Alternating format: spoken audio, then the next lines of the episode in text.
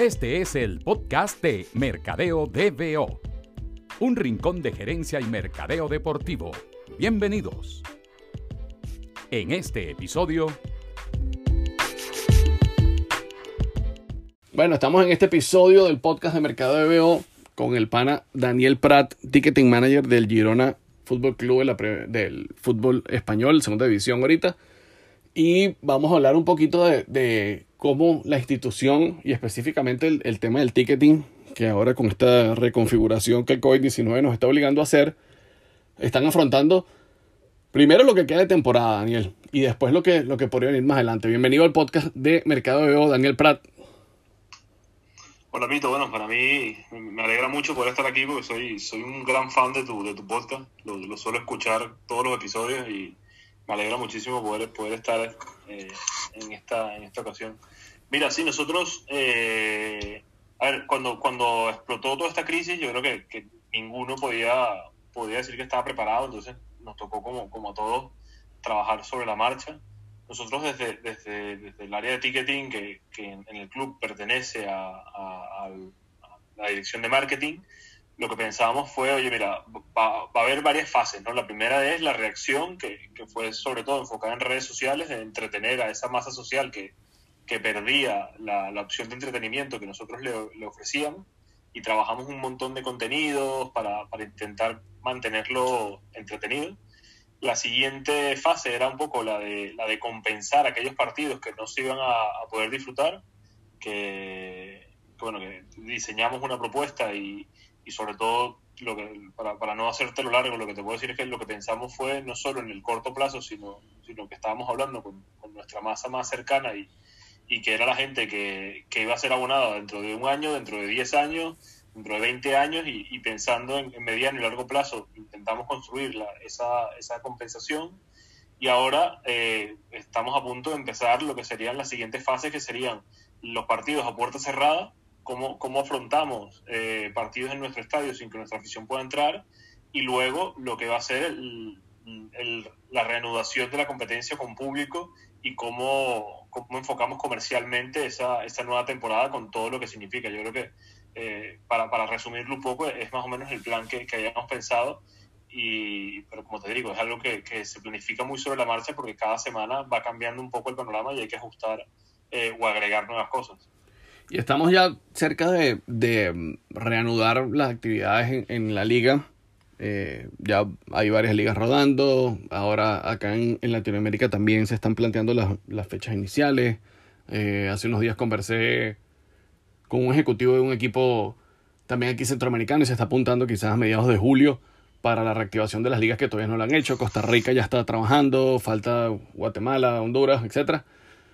Pero, pero yo creo que teniendo ya más cerca ese escenario, Daniel, y viendo lo que algunos equipos están haciendo, ¿no? Lo que algunas ligas están haciendo, más allá de, de este tema de experimentación que, que, es palpable, ¿verdad? Estamos hace unos, creo que hace dos días, en la liga danesa, vimos como un equipo puso unas pantallas en las que la gente, algunos fanáticos podían conectarse por Zoom y, y tener más o menos presencia en el partido. Hemos visto lo que se ha hecho con, con, el tema de los cartones, con la imagen de los fanáticos en, algunos equipos de, la Bundesliga. El tema de los audios, que puedes grabar en una aplicación y que el audio se reproduzca en el estadio durante el partido, como se hizo en la Liga de, de Béisbol en, en Corea. ¿En, ¿En, qué están pensando ustedes dentro de las posibilidades de, del club? Obviamente con realidades distintas a, a los de estos megaclubes, megaligas. ¿Cómo, ¿Cómo siendo un equipo con un arraigo eh, regional tan, tan duro como el Girona, ¿en qué están pensando ustedes ya cuando llegue el momento de que se reactive como tal la actividad deportiva para brindarle a los fanáticos esa oportunidad de, de todavía tener algún tipo de contacto directo con, con, el partido? Es una situación bastante complicada por, porque no hay, no hay un precedente, no, hay una idea que tú puedas decir, oye, esto es lo que funciona, porque bueno, va a ser un poco probar y ver qué, qué tal, ¿no? He visto muchas de esas ideas que comentas y, y, creo que son muy ingeniosas y, y van todos en, en, la misma línea de, de, entender cuál es nuestra industria. Nuestra, nuestra industria es entretenimiento y es eh, entretener a nuestros aficionados. Entonces, todas esas ideas lo que, lo que van es en la línea de, de, ofrecerle algún contenido en el que invertir tiempo y, y, quizás algo de dinero para, para esa gente que va a quedar un poco huérfana de su, de su principal opción de ocio o de una de sus principales opciones de ocio. Nosotros en el club hemos, hemos valorado muchísimas, muchísimas ideas. En verdad, por ahora no, no hemos podido concretar ninguna porque no dependemos eh, únicamente de nosotros, no solo lo que, lo que nosotros queramos hacer, sino que hay que, que, ir en, de la misma, eh, de ir de la mano de, por ejemplo, el, las empresas que tienen los, derechos audiovisuales para, para evitar no incumplir ese, ese tipo de acuerdos. Entonces, dentro de ese, dentro de ese marco, entender muy bien qué, qué es lo que, lo que se va a hacer, que todavía se está definiendo a nivel de, eh, interno, el club está esperando ver exactamente cuál es el panorama para, para afrontar o, tomar una decisión para afrontar esta, esta situación. Pero lo que sí es que sea lo que sea, nosotros tenemos claro eso, oye, nosotros somos una opción de entretenimiento y sea la, la decisión que se tome, eh, va, a ir de, va a ir en ese sentido de entretener a, nuestra masa social que, como te digo, va a quedar huérfana de, su gran opción de ocio eh, cada fin de semana. Daniel, yo he estado participando en varias actividades, webinars, etcétera, que me han invitado en estos días y, me han hecho muchas preguntas de eso, de cómo veo que los equipos están manejando el tema de, los abonados. Y mm, creo que es clave, y si me estoy equivocando, por favor corrígeme que, que la prioridad para, para, los clubes en este momento está en precisamente eh, en hacer todo lo posible porque la mayor cantidad de abonados mantengan su compromiso con el equipo, aún sin saber en qué escenario, ¿no? Eh, ¿Cómo están manejando ustedes eso? ¿Cómo, ¿Cuál piensas que podría ser eh, el enfoque que ustedes le darían a, a, este tema de cara a esa base de, abonados del club? Yo, creo que yo, yo personalmente soy muy optimista de, de, cuando se reanude la competencia, porque siento que, que, es una afición que, que, va a seguir siendo aficionado del club, aunque no haya podido ir al estadio durante estos meses, aunque haya tenido que, sufrir todo lo que ha sufrido, estar encerrados en casa durante tanto tiempo, eh, esa afición por el club va, creo que se mantiene, si no intacta, creo que incluso puede, puede hasta aumentar, porque hay como esa, esa nostalgia de, de volver al estadio. Yo creo que cuando podamos volver va a haber un pico muy alto eh, y lo veo también en cualquier en las otras industrias que se han ido reactivando, como han tenido picos altísimos de, de gente eh, queriendo consumir o queriendo vivir experiencias, queriendo retomar de alguna manera la normalidad. Eh, y, en ese sentido yo soy, soy bastante, bastante optimista, ¿no? Entonces, ¿qué, ¿qué, hemos hecho nosotros, por lo menos, para compensar a los abonados? Nosotros, lo, que, lo que decía antes, entendíamos mucho el, que el compromiso del abonado no es un compromiso que se limita a estos seis partidos que no pudieron, estos cinco partidos, perdón, que no pudieron disfrutar esta temporada, sino que era un compromiso a mediano y a largo plazo y, y que la solución que nosotros teníamos que ofrecerles a ellos y tenía que ser eh, en concordancia con ellos. Tratamos de ser lo más eh, justos posible. Eh, agregamos una, una, opción, un componente que para mí era, era muy valioso, que era el de darle la posibilidad a nuestros abonados que quisieran, sin, sin que fuera ninguna obligación, de donar ese, ese dinero a una causa social, lo podían hacer. Eh, y, yo creo que la respuesta que, que hemos tenido eh, ha sido muy positiva, ¿no? La gente, hay gente que ha dicho que sí, que quiere que, le, devolvamos el, el, dinero, el importe proporcional. Hay gente que, que, ha comentado que prefiere donarlo. Hay gente que prefiere la otra opción, que sería eh, un descuento para, para, el año que viene en el abono. Y, y, yo creo que esa era una de las bases, una de las premisas que queríamos, que, que fuera abierto y que cada quien pudiera elegir cuál era la opción que, que más le, le, convenía. Pero eh, yo siento que, que el, el, vínculo que tienen esos abonados con, con el club es muy emocional y, y por eso hemos trabajado eh, en fortalecer esa, esa, ese vínculo, esa, esa relación, pensando que, que, es muy emocional, pensando que, que va cargada de muchísimos valores y, y yo creo que, que a, a, mediano plazo eh, no, no, tengo, no tengo una gran preocupación porque soy bastante optimista de, de cómo va a ser eh, a mediano plazo esta, esta relación y cuál va a ser el resultado de, de las medidas que estamos tomando hoy. Daniel, y, y sin entrar en detalles obviamente de, de cuántos eh, participaron en cada una de esas opciones, en general sobre la base de fanáticos, eh, ¿qué porcentaje de, perdón, sobre la base de abonados, qué porcentaje de abonados se, se activó sin darnos ninguna particularidad, sino con, sumando esas tres opciones, cuatro opciones que ustedes le dieron, más o menos qué porcentaje de, de abonados fueron los que respondieron y eligieron alguna de las opciones. Bueno, en principio todos los abonados tienen que, que responder la, la, okay. las opciones porque, porque bueno, no podemos dejar sin compensar a alguno de los abonados, ¿no? Ya. Yeah. Eh, pero, pero lo que sí te puedo decir, eh, un poco en el sentido de tu pregunta, creo que la, la respuesta eh, ha sido muy positiva y la gente lo ha recibido de muy buena manera. Eh, en redes sociales, que suele ser un canal en el que eh, por cada comentario negativo detrás suele haber dos, tres, cuatro o diez eh, opiniones positivas, pues en, redes sociales pues hemos recibido muy buen feedback y, entendemos que la, que la, reacción de la gente o cómo cogió nuestro público la, decisión o la propuesta que le hicimos fue muy positiva y eso nos, deja muy tranquilos por, por, la decisión que tomamos. Sí, porque efectivamente mi comentario iba en virtud de, de, saber el tipo de importancia, ¿verdad? O de prioridad que tenía en este momento para los fanáticos del club tener que tomar una decisión eh, en ese marco que el, que el, club le estaba ofreciendo. Así que es genial que, que ustedes lo, lo, hayan hecho de esa manera y que ellos estuviesen obligados a dar respuesta porque evidentemente también estás levantando la mano y le estás diciendo a tu fanático, mira, sé que estamos todos luchando en este momento, en esta situación, pero aquí estoy, te estoy dando todas estas opciones para que incluso contribuyas con alguna organización eh, de, que esté eh, trabajando en algún tipo de, de, actividad benéfica eh, o socialmente responsable en este tema. Igual, si no quieres eso, puedo reconocerte el dinero para la temporada que viene, etcétera, etcétera. Entonces, y dentro del grupo, Daniel, porque es difícil hablar del Girona y no hablar, y no hablar del grupo como tal. Eh, ¿Has tenido oportunidad de hablar con, con, tus pares de los otros clubes que pertenecen a la organización? ¿Cómo, ¿Cómo están viendo ellos la situación en sus países, en sus ligas? yo creo que ser, parte del grupo es una, una, de las grandes ventajas que tiene, que tiene el equipo. Mm, no solo a nivel de, bueno, deportivo, pues tiene, tiene sus implicaciones y sus beneficios, pero a nivel de, de, este lado, el lado de gestión y el lado de negocio, eh, es una ventaja brutal que, que, nosotros tratamos de sacarle el, el, máximo provecho. ¿no? Eh, hay, hay, muchísimas iniciativas que nosotros copiamos, eh, mejoramos, optimizamos por, por, tener ese feedback de poder levantar el teléfono y llamar a Nueva York, llamar a, a Manchester, donde tienen un desarrollo de, del área de negocio mucho mayor y poder preguntarles, oye, ¿qué, ¿qué, opinas de esta idea? ¿Qué te parece esto?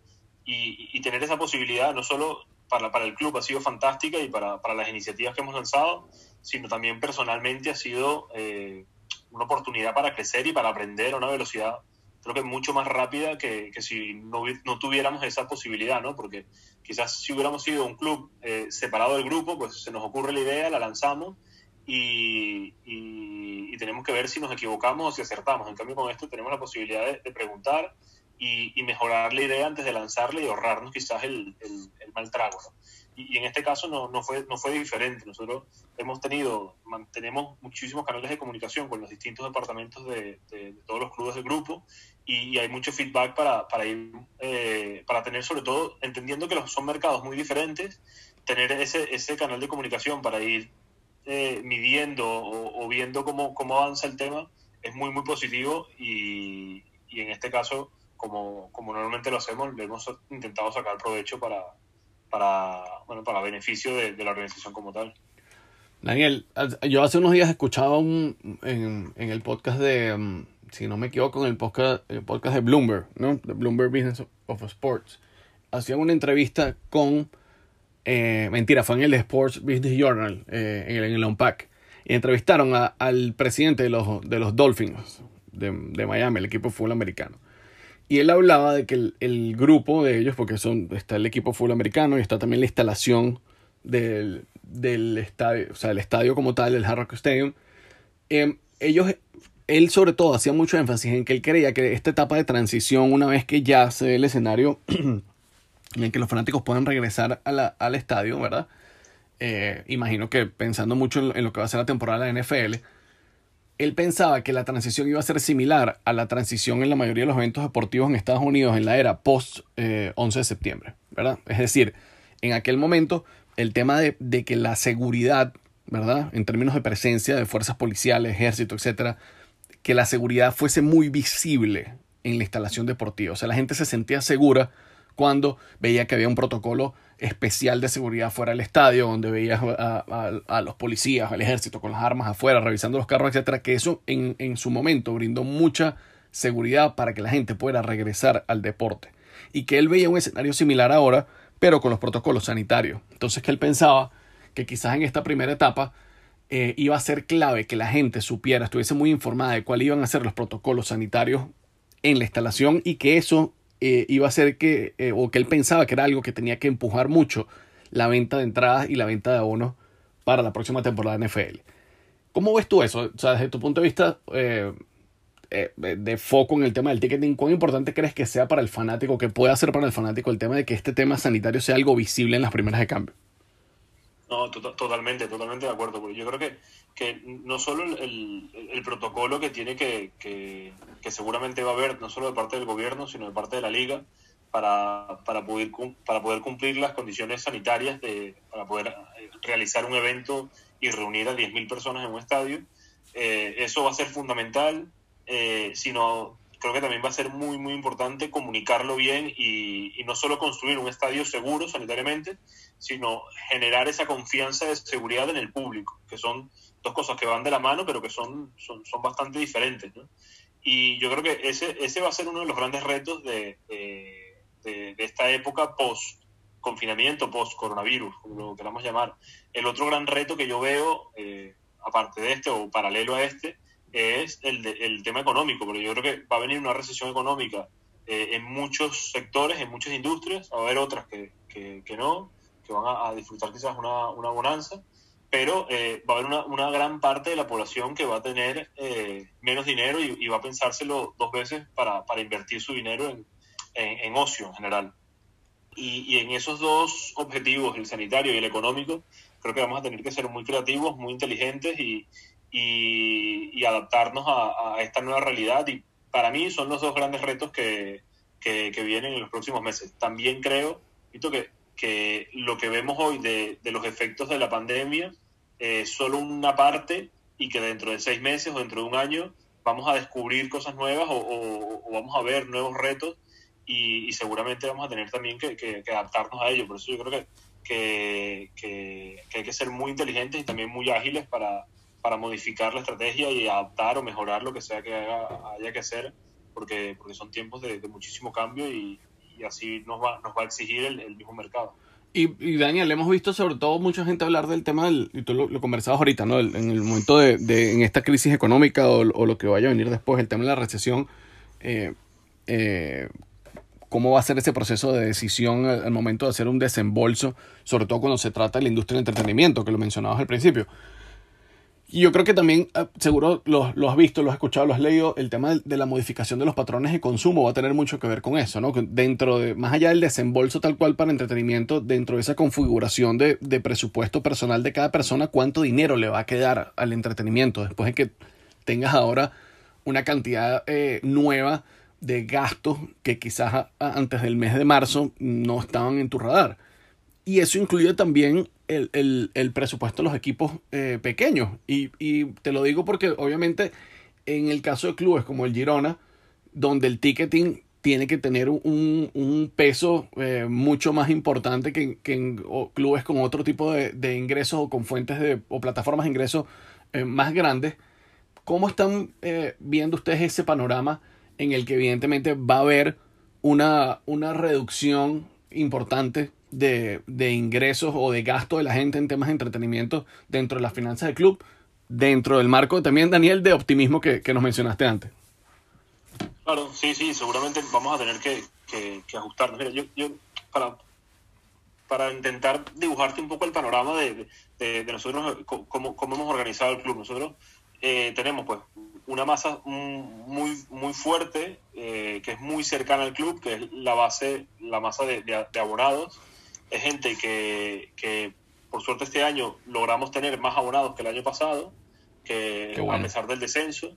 Eh, tenemos esa, esa, gran masa que yo creo que, que es muy difícil pensar que, que, a pesar de las dificultades, de los cambios o, o, o, de muchos elementos que puedan jugar el año que viene, yo creo que una gran parte de, de ese público va a seguir asistiendo porque es muy cercano emocionalmente al club y, y creo que va a ser muy difícil que dejen de asistir eh, por lo que en ese sentido creo que la, la tasa de renovación eh, creo que, eh, que, va a ser alta.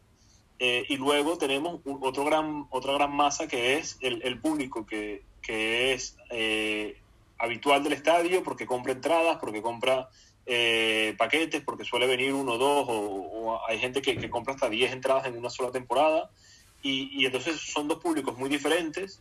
Y al final, con, confluyen y comparten el mismo estadio, pero, pero la motivación y, la toma de decisión de cada uno es, muy diferente. Entonces, eh, el tema abonados yo creo que, es un vínculo muy emocional, el, tema del aficionado eh, eh, esporádico es un, es un vínculo más quizás de, ocio como tal, ¿no? Nos, ve más como, como una opción de entretenimiento y no tanto como una, una opción emocional.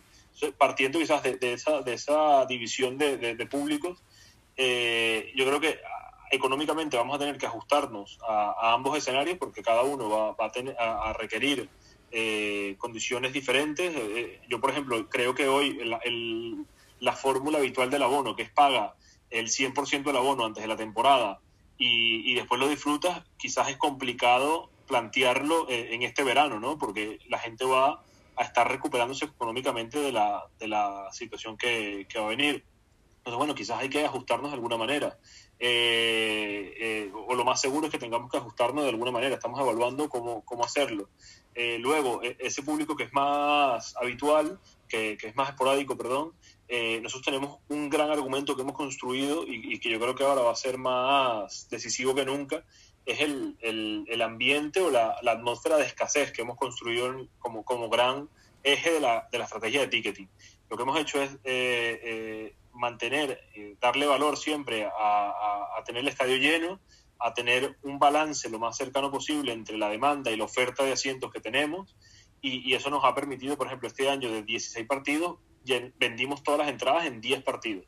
Entonces, te cuento todo esto porque siento que eso genera una ansiedad y, una motivación de, oye, yo quiero estar dentro del estadio, eh, es muy difícil conseguir una entrada, y, eso nos permite elevar ventas en partidos que quizás eh, en otro escenario van a ser de baja demanda, pero como los seis de los siete partidos anteriores se agotaron las entradas, pues la gente dice, oye, es que yo quiero ir este año, no he podido comprar a los anteriores, pues tengo que comprar para este.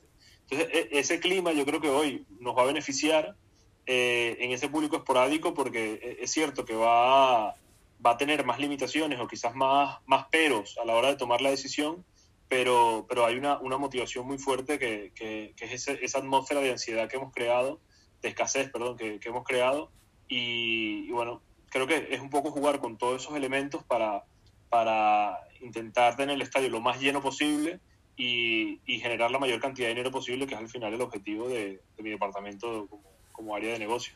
Dani, y el, y el ese tema de la atmósfera, ya entrando propiamente en, en, lo que ha sido tu gestión evidentemente exitosa con, con, el club en este tiempo, esa atmósfera de escasez, o sea, ese, ese, ese tema donde la demanda supera la oferta y, y eso crea también esa, esa necesidad de la gente de, de, estar en ese grupo privilegiado de personas que finalmente sí consiguen una entrada y sí pueden acceder al espectáculo, se construye como. O sea, obviamente tendrá, tendrá un componente comunicacional, tendrá un componente de, de mercadeo, pero ustedes, en, base a qué indicadores manejan la fluctuación de, de, la cantidad de tickets que ponen en el mercado para, para como dices tú, tener ese hilo eh, bien eh, eh, amarrado o, bien controlado de, la cantidad de, oferta y, y, demanda que hay en el mercado para los tickets del equipo. Claro. Bueno, la, principal, o sea, la base de toda estrategia es sobre todo el estadio, la, la capacidad del estadio. ¿no? Nosotros en primera división, cuando, cuando el equipo subió, eh, pasó de tener 9.000, un poco menos de 10.000 asientos, a tener unos 12.000 asientos. Eh, no era un estadio grande, eh, no era un estadio de, Era de los estadios más pequeños de primera división. Y eso nos permitió estar, mantener o, quedarnos bastante cerca de, esa demanda y, y, igualar la oferta con la demanda. Luego, el segundo año en primera división, pues sumamos solo unos cuantos, unos mil asientos más, creo que fue. Eh, y, yo creo que la base de todo esto no es tanto elegir cuántos asientos saco a la venta, sino, sino la, la decisión principal es cuántos asientos tengo en el estadio. Cuando bajamos a segunda división, sabíamos que el estadio que teníamos, que eran 14.500 asientos, se nos iba a quedar grande.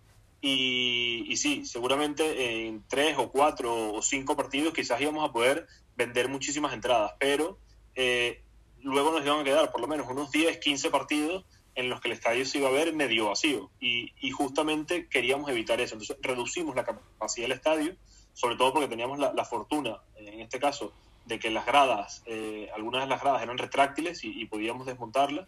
e igualamos un poco la, oferta con, con, lo que preveíamos de demanda, ¿no?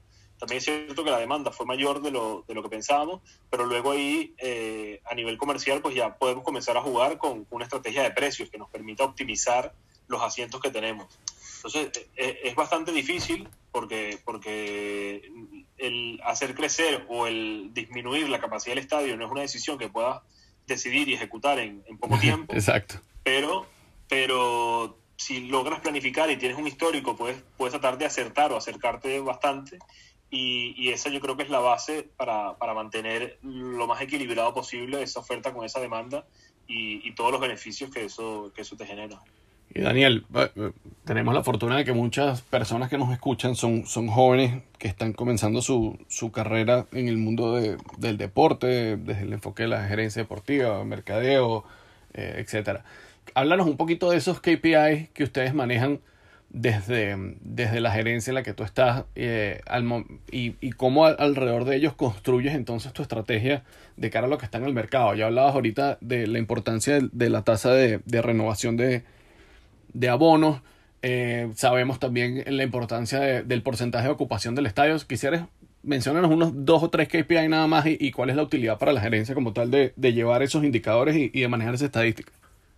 Claro, eh, yo creo que lo, lo, los, dos, los dos medidores principales que, que tenemos es la, la, la, tasa de ocupación, o sea, lo lleno que podamos tener el estadio, porque eso a, al final va muy de la mano de la capacidad de, de, la cantidad de asientos disponibles que nos quedan, que es el inventario de, de, de tickets, y el otro gran KPI obviamente es el, el revenue. O sea, mi trabajo es sobre todo tener el estadio lo más lleno posible y, y generar la mayor cantidad de dinero posible a partir de ahí. Luego, de, de, esos dos grandes KPIs, pues hay, hay muchísimos más que, que, pueden, que pueden ser eh, muy útiles. Eh, el ticket medio, eh, la cantidad de... Nosotros trabajamos muchísimo, entendemos que cada partido eh, suele ser diferente y, entonces, dependiendo de eso, eh, variamos muchísimo la estrategia. Por ejemplo, un partido un fin de semana, el público que asiste es muy diferente que, que un partido entre semana. Entonces, eh, a partir de ahí, pues, eh, evaluamos eh, eh, diferentes KPIs para, para saber si lo estamos haciendo bien o no. El ritmo de venta es una cosa que nosotros evaluamos y, y seguimos día a día para saber, oye, eh, faltan 10, 10 días para el partido. ¿Cuántas entradas tenemos vendidas? Vamos a compararlo con, otros partidos para saber si estamos por encima o por debajo del, ritmo que deberíamos tener para llegar al objetivo de venta. a nivel de abonos, pues un poco lo mismo. Entendemos eh, valoramos muchísimo no solo la, cuando intentamos prever la, las tasas de renovación de los abonados, vemos mucho la asistencia. Hay un abonado que ha venido eh, al 75% de los partidos, es poco probable que se dé de baja el año que viene. Yeah. Pero un abonado que apenas ha usado el abono, entonces ahí se enciende un poco la alarma y, y hay que ver cómo, cómo, cómo, abordamos ese caso. Entonces, eh, bueno, los dos principales pues son, son un poco fáciles de reconocer, pero luego en el día a día hay muchísimos medidores que, que hay que tomar en cuenta para, para ir tomando las decisiones y, y, yo creo que, que hoy en día, por suerte, eh, hay tantas fuentes de información que quizás lo complicado es saber elegir cuáles son útiles y, y, en cuáles estamos perdiendo el tiempo y viendo números sin, sin ningún sentido. Dani, y, y explícale un poco también a la gente cuán dinámicos pueden ser ustedes en ese proceso de toma de decisión. Tú hablabas ahorita de que el perfil de la, del fanático que va a un partido el fin de semana es totalmente distinto al perfil de un fanático que va a un partido entre semana. Y eh, el, eh, hablabas de la velocidad en la, en, la, en la que se van vendiendo los abonos. O sea, ustedes, poniendo un ejemplo para que, como te digo, la gente que está arrancando en el medio nos entienda un poquito eh, más, de manera más sencilla. Ustedes tienen un partido el fin de semana y se están dando cuenta que eh, la velocidad en la que se están vendiendo los abonos está por debajo del promedio que habitualmente venían trayendo en, en la temporada eh, teniendo ese, ese perfil de fanático identificado, ¿pueden ustedes accionar alguna estrategia desde el punto de vista comunicacional o manejando eh, el, la data de tus abonados para tratar de mm, influenciar a un determinado segmento de público de, de, que esa información les llegue y compren entradas para el partido el fin de semana? Claro, claro, sí, esa es la idea. Al final, mira, eh, lo, lo, el, paradigma viejo eh, es un poco, oye, la única manera de vender entradas es si el equipo gana. Entonces, más o menos como que te sientas a esperar que, que, el partido anterior lo ganes y, entonces si lo ganas el domingo, pues el lunes vas a vender un montón de entradas. e, eso pasa y ayuda, porque obviamente el, rendimiento deportivo del equipo ayuda, pero nuestro trabajo es intentar, si hay un, buen clima o unos buenos resultados deportivos, tratar de estirarlo hasta lo máximo que podamos y, y, en el caso de que no sean tan buenos, pues tratar de agregar valor y, y, y sacar o, generar interés de, de, alguna otra manera. ¿no? Entonces, si, el, el, poder ir viendo día a día la, la, la venta nos permite eh, activar palancas que, que, puede que tengan sentido o, o no, si el, si el, ritmo de venta es alto o, o es bajo. Y, luego lo que también nos sirve mucho eh, es para eh, plantear decisiones para los siguientes partidos. ¿no? Entonces, quizás eh, en el corto plazo es complicado, si tú sacaste a la venta un partido y ves que se está vendiendo mal, eh, pues sí, que hay alguna palanca en la que puedes utilizar para, para mejorarlo, pero, pero no, no, hay, una varita mágica que te haga eh, levantarlo y hacerlo soldado si, si, el ritmo de venta es bajo. Pero lo que sí te puede servir quizás es de, de, de learning para, para los siguientes partidos, decir, oye, es que quizás el precio de venta es muy alto. Yeah. Oye, es que quizás este horario eh, no, es, no es bueno. Eh, todo ese tipo de cosas no, nos sirven para tomar decisiones, quizás no a corto plazo, pero por lo menos sí a mediano plazo, eh, e influir dentro de la misma, dentro de la misma temporada. Y tú, tú mencionabas, Daniel, que el, que el, el tema, obviamente, y es algo que ocurre también con, con el manejo de la marca, de, de, los clubes, en, en, todo lo que te... y en el deporte en general, sin importar la disciplina, el tema del rendimiento deportivo puede ser un potenciador del trabajo que se venga haciendo eh, desde marca, desde ticketing, desde cualquier tipo de área que esté ligado a lo comercial del club. Cuando te acompañan los resultados vas a tener mucha más exposición, la gente va a estar obviamente más dispuesta a tener un acercamiento con la marca y eso evidentemente tiene un, un efecto positivo en lo que se esté haciendo. Pero entonces, ¿cómo hace un club como el Girona eh, que desciende a segunda división y tiene esa cantidad de sold out que nos estabas mencionando. En, ¿cómo, cómo, cómo, hice, ¿Cómo han hecho ustedes para, para obrar eso que en, en el papel parece ser tan, tan complicado? Mira, sobre, todo el, el, hay, hay un gran trabajo de, que, que del equipo eh, en general, uno, de, de, haber construido una experiencia de partido eh, muy buena. Yo creo que ir a ver un, un partido en nuestro estadio es una muy buena experiencia y ahí tiene que ver muchísima gente, desde el equipo de operaciones hasta el equipo de seguridad y, y todo el mundo que está vinculado a, a, a la operativa de día de partido. Eh, luego, eh, hay un gran trabajo de marketing para, para, desarrollar, crear una marca, desarrollar unos valores que conecten con la gente y que, que hagan que la gente tenga interés en nuestro club y, y por ende en nuestros partidos, ¿no? Y, y, así hay varias, varias líneas de trabajo que, que, el equipo ha venido haciendo durante muchos años, ha venido desarrollando durante muchos años y que nos ha permitido pues ampliar la gente a la que nosotros podemos eh, impactar. Entonces, eh, luego, detrás de todo ese trabajo que hay, más o menos paso yo casi que como, como con el sombrero cuando va alguien con el metro y está otro tocando el saxofón y tú vas con el, con el sombrero recogiendo el dinero y, y es un poco capitalizando todo ese esfuerzo que hay de la mejor manera posible para, para tratar de, de mejorar eh, y de, de, de incrementar lo, el dinero que se genera. Porque también es verdad que muchas veces vemos que generamos eh, atención del público, pero esa atención no se capitaliza eh, o no se concreta en una venta de una entrada, de un abono y de algún otro producto. Y entonces también hay, hay esa, esa parte de, trabajo más de ticketing, de poder concretar eso y, y ahí, bueno, el, van, entran en juego muchísimos elementos, ¿no? pero, pero yo creo que eh, ¿por qué nos ha ido tan bien esta temporada? Sobre todo, bueno, por todo el trabajo que hemos hecho, porque logramos eh, tratar de, de igualar la, la, la, demanda con la oferta y, y el poder eh, eh tener eh, un, algún buen resultado deportivo nos ha ayudado, seguramente los dos años en primera división nos han ayudado, pero eh, lo que hemos tratado de hacer es desvincularlo y que no sea solo eso, no sea solo sentarnos a esperar de que el equipo gane para vender entradas y, yo creo que eso, eso al final es, es lo que debemos hacer eh, desde nuestra área y, y por suerte creo que, que, que, hoy los resultados respaldan la apuesta no solo del equipo de ticketing, sino de todo el equipo de trabajo que tiene el club para, para lograr todos estos resultados. Daniel, in interesantísimo, ¿verdad? Todo, eh, creo que, que, mucha gente de la que escucha el podcast va a encontrar que, que estos temas, eh, sobre todo en estos momentos que estamos viviendo, eh, aportan muchísimo valor para todos. Y quiero terminar el podcast haciendo unas preguntas un poquito más personales. Eh, nuevamente, insisto, pensando en, la gente joven que, que escucha el podcast y que siempre nos escribe y nos deja comentarios en las plataformas más o menos alineados con esto. ¿no? Cuéntanos, ¿cuál fue, tu, ¿cuál fue tu primer trabajo en el, en el deporte, Daniel? Mira, yo, mi primer trabajo fue como periodista en el diario Líder. Eh, en 2006 era pasante de la página web con Wilmar Tarazona, que era un tipo brillante, que recuerdo que, que, hablaba de Twitter cuando nadie sabía qué era, hablaba de periodismo web cuando veían la web como algo pequeñito, y, y, ahí fue donde yo comencé, y, y, además era un líder que era, era muy, muy bueno, con periodistas muy, muy buenos. ¿Y cuál es tu primer recuerdo deportivo? ¿Cuál, fue tu primer contacto con el deporte o el momento en el que tú recuerdas eh, haberte enamorado del deporte, Daniel?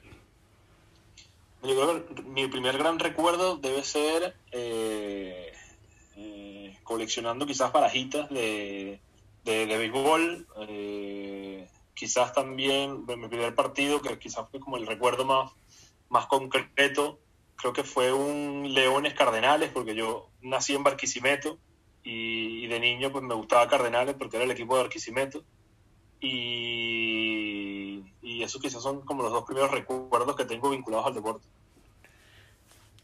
¿Cuál persona nos recomendaría seguir en, en las redes sociales? Eh, generalmente, esto, esto me lo estoy copiando de, del podcast de eh, Sports Geek. Siempre le pregunta a, a, los entrevistados a quién, a quién sigues en redes sociales, quién tienes tú como referencia en redes sociales para, para tu área en la que estás trabajando, que nos, que nos recomiende seguir. Mira, es difícil porque, porque es un contenido que no es tan, tan, tan común. Pero yo, por ejemplo, suelo eh, le, leer mucho Palco 23, que, que, es un medio español que, que sigue muy de cerca la, la industria del deporte. Eh, en LinkedIn hay, hay mucha gente que, coloca material muy interesante. Eh, Marshall Glickman es uno de ellos, que es el asesor de ticketing de la liga. Eh, pero sí, yo creo que, que, hoy por hoy LinkedIn quizás tiene más, fuerza que, alguna otra plataforma y en segundo lugar quizás sería Twitter, eh, que en Palco 23 también tiene, presencia en Twitter y sería quizás la recomendación. Y precisamente hablando de recomendaciones, ¿qué recomendación le darías tú a alguien que esté iniciándose en, en el mundo deportivo o que quiera iniciarse en el mundo deportivo? ¿Cuál, cuál es la puerta de entrada más efectiva que tú crees que puedes, que puedes recomendarles?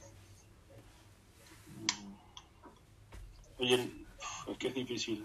eh, no, no, es que lo he visto mucho. Yo, yo por ejemplo, te, te, puedo contar la mía. Yo estudié, yo, yo venía de, de, hacer una carrera de periodismo. Eh, había, había cubierto el mundial, un mundial sub-20, un mundial de mayores. Hice un máster y, y, sentía que estaba eh, entrando en la industria eh, por la puerta grande. Y, y, lo siguiente que hice fue ser, ser pasante. O sea, yo había sido pasante 10 años antes y me tocó volver a ser pasante eh, en Basconia, en un equipo de, de, de, baloncesto. Y yo creo que formarte es clave, tener pasión es clave y, y arriesgarte eh, también es, otra, otra, otra parte fundamental para, para, poder hacerte camino en esta industria que, que, como tú lo sabes, es bastante complicada de entrar. Y, pero bueno, si, si tienes pasión, te formaste bien y sabes dónde puedes aportar valor, eh, a una organización y tocas las puertas en, en ese sentido, creo que, puedes encontrar tu, camino. Y para cerrar, Daniel, tus redes sociales para que la gente te pueda seguir y eh, en cuál de todas las plataformas en las que más compartes para que también ellos estén activos en el contenido que tú, que tú nos entregas. Mira, yo normalmente eh, temas de ticketing suelo compartir por Twitter, que es arroba Daniel Prat, y en LinkedIn también pueden buscar Daniel eh, Prat Jerez, lo pueden buscar y, ahí también suelo, suelo compartir bastante contenido de, ticketing y de marketing deportivo. Bueno, Daniel, muchísimas gracias nuevamente por, por habernos regalado este, este tiempo para el podcast de Mercado de BBO y, y haber compartido información tan interesante en lo que es tu gestión en el Girona. No, muchas gracias a ti, Mito. De verdad que soy, soy eh, fan de, de, de tu podcast, lo suelo seguir cuando salgo a hacer ejercicio y, y cada vez que sale un capítulo lo, lo, escucho. Y para mí es un placer y un honor estar aquí con, contigo, también viendo la lista de invitados que, que, has tenido, ser uno más de esa lista, de, para mí es un honor. Muchas gracias, Pana, y muchas gracias a todos los que escucharon este episodio del, podcast Mercado de Veo y nos escuchamos en una próxima ocasión.